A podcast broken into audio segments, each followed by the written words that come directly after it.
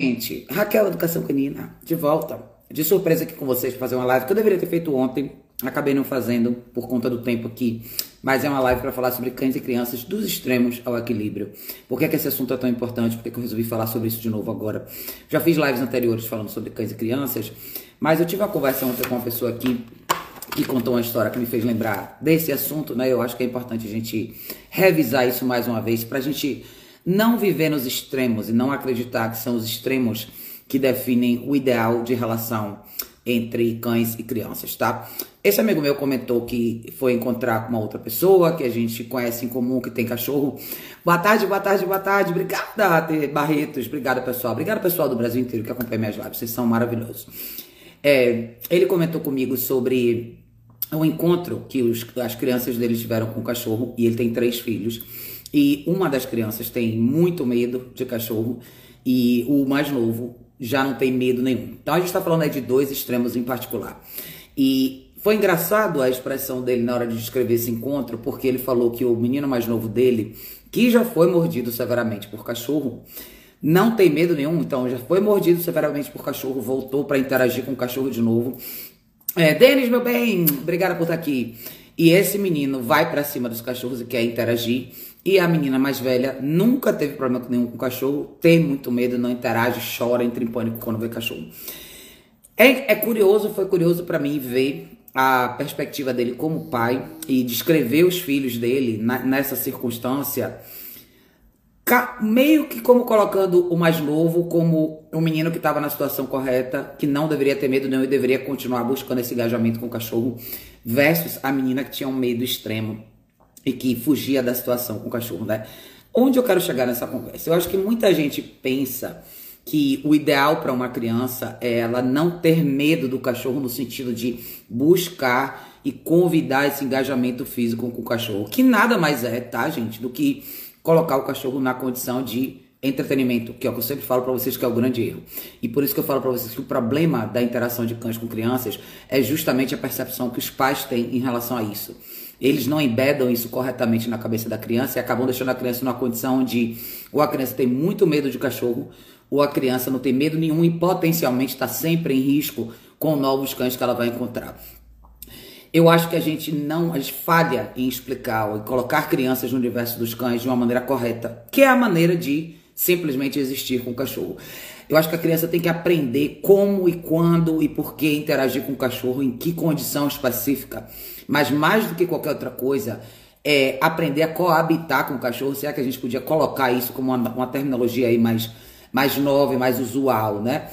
O existir com o cachorro, da mesma forma que a gente precisa aprender a existir apenas com os cachorros, é o que definiria esse ponto de equilíbrio para muita gente, para muitas famílias que têm criança.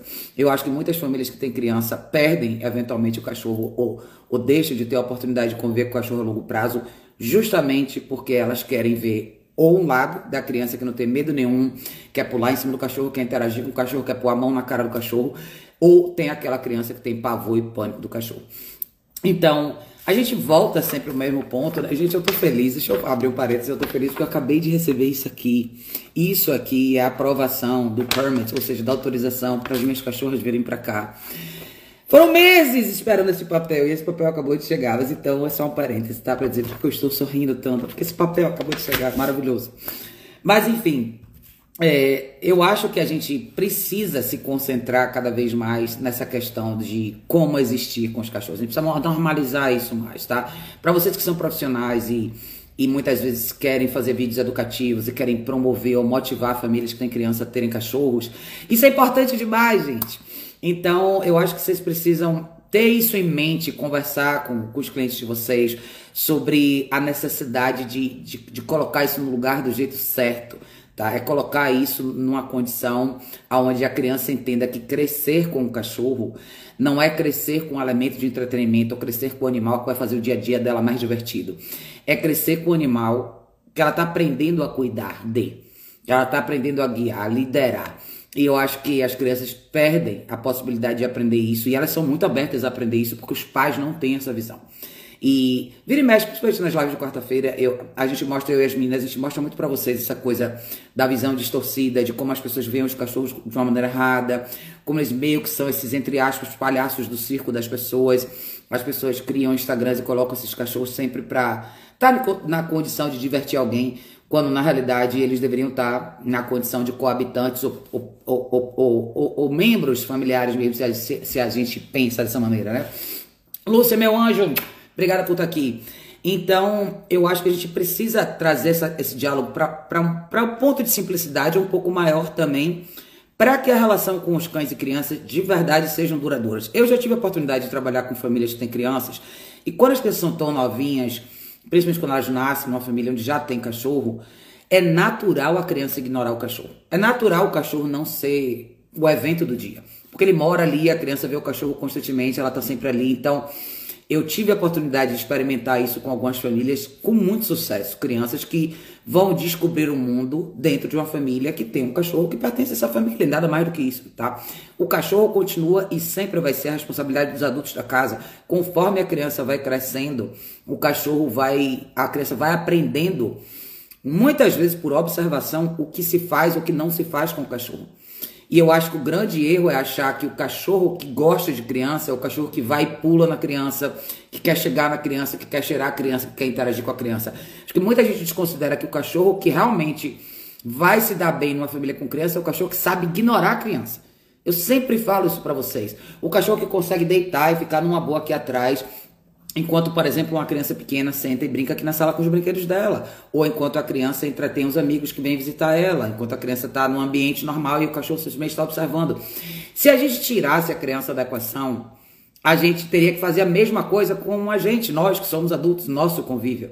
Quantas pessoas têm dificuldade de colocar o cachorro em qualquer condição social, em ambiente doméstico, por exemplo, eu vou fazer um jantar aqui em casa, vou chamar os amigos para comer uma pizza, ou sei lá, vou receber amigos aqui em casa da maneira que for, e muita gente não sabe o que fazer com o cachorro, quando na verdade é só ensinar o cachorro a pertencer no ambiente como um elemento coadjuvante, nada mais do que isso, tá? A criança é só mais um estímulo, é só mais talvez um indivíduo que precisa ser treinado em paralelo, vamos lá, junto com o cachorro, para saber lidar com isso. Então, parem de acreditar que o ideal é que a criança. Ah, eu, ah, eu, eu tenho minhas cachorras aqui, de repente uma criança vai chegar, eu vou deixar todo mundo mexer com os cachorros. Não, gente, não é isso. Se a gente parar de tratar o cachorro como entretenimento de criança de gente de forma geral, a gente elimina esse problema por si só, tá? O cachorro força os donos a dizerem não para a criança, coisa que ninguém faz muito. Exatamente, eu acho que se a gente se agarrar nesse momento, né, no forçar a dizer não e, e introduzir essa barreira, essa limitação, eu acho que esse cachorro faz isso com todo mundo, com ou sem criança. Se a pessoa tiver bom senso para entender que a mensagem por trás é essa, e tem que ser essa, tá? O cachorro meio que induz no seu dia a dia a, a a, a, obrigação, vamos lá, de você defender um pouco mais o seu espaço íntimo e defender o espaço íntimo do seu cachorro. Quem faz isso no dia a dia não tem problema com cães e crianças. Nenhum, tá? Você vai ter todo o tempo do mundo, se o cachorro respeita isso, ele respeita essa limitação, respeita a sua autoridade nesse sentido, ele vai te dar todo o espaço do mundo para você criar seu filho do jeito que você quiser. E vai dar todo o espaço do mundo para uma criança descobrir o mundo no ritmo dela, sem intervenção dele. Lembre que o cachorro, como espécie, está acostumado a assumir para ele, ou se ele não tem uma figura de liderança, ele vai assumir para ele os elementos que, de, que determinam a sobrevivência dele naquele lugar. E se você assume esse papel, ele não precisa se preocupar, mas se você não assume, ele vai assumir. E a criança, aos olhos do cachorro, é um indivíduo menor, sem habilidade ali total de controlar o que está acontecendo com ele mesmo, sem muito. Um, um indivíduo que é mais conduzido pela impulsividade do que qualquer outra coisa, e o cachorro vai tomar para ele a obrigação de regular esse indivíduo do jeito dele. É por isso que muitas vezes você vai ver cachorro mordendo criança. A criança se movimenta rápido demais, grita, fala num tom de voz alto, é, enfim, faz barulhos, faz movimentos que a criança que o cachorro necessariamente não entende por que, que aqueles movimentos existem e o cachorro entra para parar a criança, ponto final, tá? E no parar a criança ele pode machucar ou matar a criança. Agora, se a gente ensina essa noção de respeito de espaço, essa conduta que o cachorro tem que ter como coadjuvante na vida da gente, porque é isso que ele vem para ser, como um cão de companhia, o cachorro não vai te atrapalhar, tá? Eu acho que talvez a entrada do cachorro ou a entrada da criança num ambiente como esse, que é o que aconteceu com esse amigo meu, chegou numa casa onde tinha um cachorro, ele tinha que chegar lá para fazer o que ele tinha se proposto a fazer naquela casa, independente de ter um cachorro lá ou não. A responsabilidade de conduzir o cachorro era do dono da casa que tinha um cachorro, que não deveria ter permitido né, que o cachorro tivesse esse grau de interação. Mas o erro foi dos dois lados. Mas eu quero que a percepção de vocês seja Ai, meu filho se dá super bem com o cachorro, todo cachorro que ele vê ele quer pegar. Não, a conduta do seu filho está errada. Ah, Raquel, mas ele adora cachorro, ele quer ir lá brincar. Cachorro não é brinquedo. Se o seu filho entender isso, ele vai se dar bem com todos os cachorros do mundo. Os cachorros absolutamente vão apreciar isso, tá? Do mesmo jeito que os pais dessas crianças têm que pensar da mesma maneira, tá? Vamos parar de colocar cachorros e crianças como elemento de entretenimento do momento. A gente mostrou na live da semana passada quantos desses vídeos aparecem na internet e viralizam por conta disso. Porque as pessoas estão do outro lado da tela sentadas, comendo pipoca e curtindo a vida e achando que isso é bonito. E não é, tá? Denis falou, na maioria das vezes os cães já chegam como entretenimento. Aí eu chego. pois é. Mas eu acho que as pessoas que são responsáveis, têm filhos e cachorros, que é o caso do Denis aqui, sabem que você pode, inclusive, colocar o cachorro como elemento educativo na vida da criança. Uma criança que cresce com pais responsáveis que tem cães, essa criança vai aprender as responsabilidades desde alimentar o cão, trocar a água, limpar tapete higiênico, levar o cachorro para fazer xixi, cocô, dar banho no cachorro, caminhar com o cachorro, treinar o cachorro. Tudo isso a criança pode participar com você, com a sua supervisão, tá? É, e a criança pode aprender lições valiosíssimas nesse sentido. Mas isso significa a criança como coadjuvante, o cachorro como coadjuvante, você como elemento principal nessa equação, conduzindo toda essa interação. É isso que eu quero muito que vocês tenham em mente, tá? Muito. Então, é natural, todo ano a gente vê pessoas procurando cachorro para dar de presente de aniversário, dia das crianças, dia de Natal. E eu acho que é nosso papel como profissionais colocar o pé dessas pessoas no chão e mostrar para essas pessoas que a, a, motivação da decisão não tem que ser essa. A motivação da decisão tem que ser o, o racional por trás disso, que é eu estou trazendo uma vida nova para minha família, para minha casa, e dentro dessa vida nova tem um processo educativo longo que vai ter que acontecer com meu cachorro e meu filho ao mesmo tempo. Denis falou, sempre coloco o Luca no jogo como exemplo. Faixa etária dos oito ou mais, ou mais gosta. Exatamente. Eu acho que vocês que são profissionais que têm filhos, que é o caso do Denis, Mostrem como vocês encaixam a criança na rotina do cachorro. A, a criança, como o cachorro, gosta de participar, gosta de ter uma função. A gente fala tanto de cão de função, né? Vamos falar mais de crianças de função? Vamos começar a atribuir tarefas para as crianças de hoje, que normalmente não tem. É muito importante que as crianças tenham tarefas a cumprir. Isso é um aprendizado excelente para qualquer criança. Dê uma lista de tarefas para a criança cumprir com e sem cachorro. Dá um senso de, de, de conquista para a criança no dia a dia e a criança todo dia vai fazer você como pai sentir orgulhoso, a criança gosta dessa sensação, essa validação da existência da criança como elemento produtivo dentro da família. A Raoni falou: Oi, meu bem, que bom que você está aqui. Esse é o ponto: invasão de espaço. Os donos não entendem que os cachorros precisam do espaço deles e as crianças muitas vezes invadem esse espaço. E o cachorro leva a culpa. Exatamente.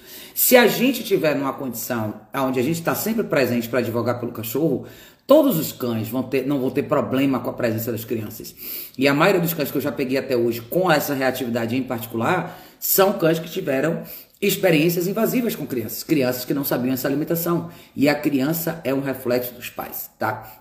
É, Denis falou, place é tudo na vida da criança. Ótimo exercício para jogar bola ou mais eventos de correria. Cara, quem tem criança em casa pode e tem um milhão de exercícios de distração para introduzir com o cachorro. O cachorro pode fazer parte de um monte de atividade da criança Assim, como o Denis falou, deitado, só assistindo, olhando, observando. E a limitação da criança é não envolva o cachorro nessa atividade. Eu tenho um vídeo de anos e anos no meu canal do YouTube com a cachorra que eu levei na, no, no playground do prédio, que estavam todas as crianças do prédio jogando bola, e eu botei esse cachorro lá para assistir. E muita gente não entende o poder que isso tem para um cachorro, mas é quando o cachorro de fato se sente seguro na presença de crianças. Eu acho que muita gente esquece que para os cachorros as crianças são elementos meio incontroláveis. Para muitos cachorros, a criança é demais. Então, se o cachorro não tem como prever a resposta da criança, a intenção inicial dele é interromper uma possível ameaça. Estamos substituindo pessoas por cães. Isso é verdade Icor, é verdade. Isso é verdade. Ah, essa substituição, né? Se seu cachorro não tem como substituir o seu filho de interagir com outra criança, exatamente.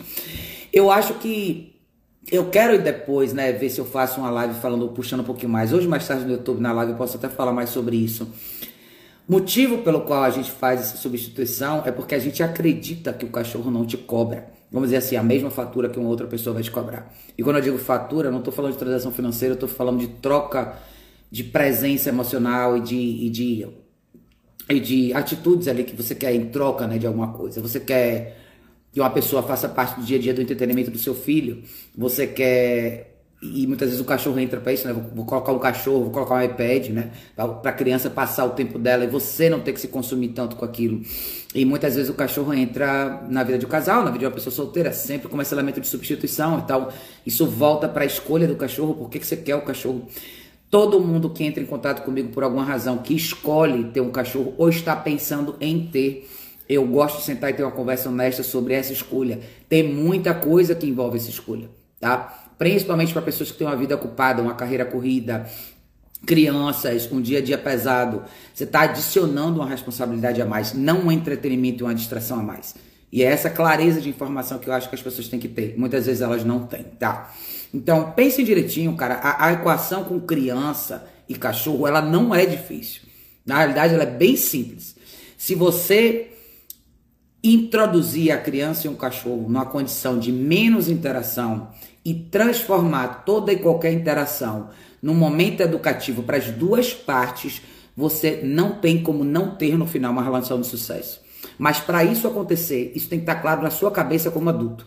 Se é essa relação que você quer construir com o seu cachorro, é essa premissa que você vai passar para o seu filho e para todas as outras crianças que estão no universo do seu cachorro.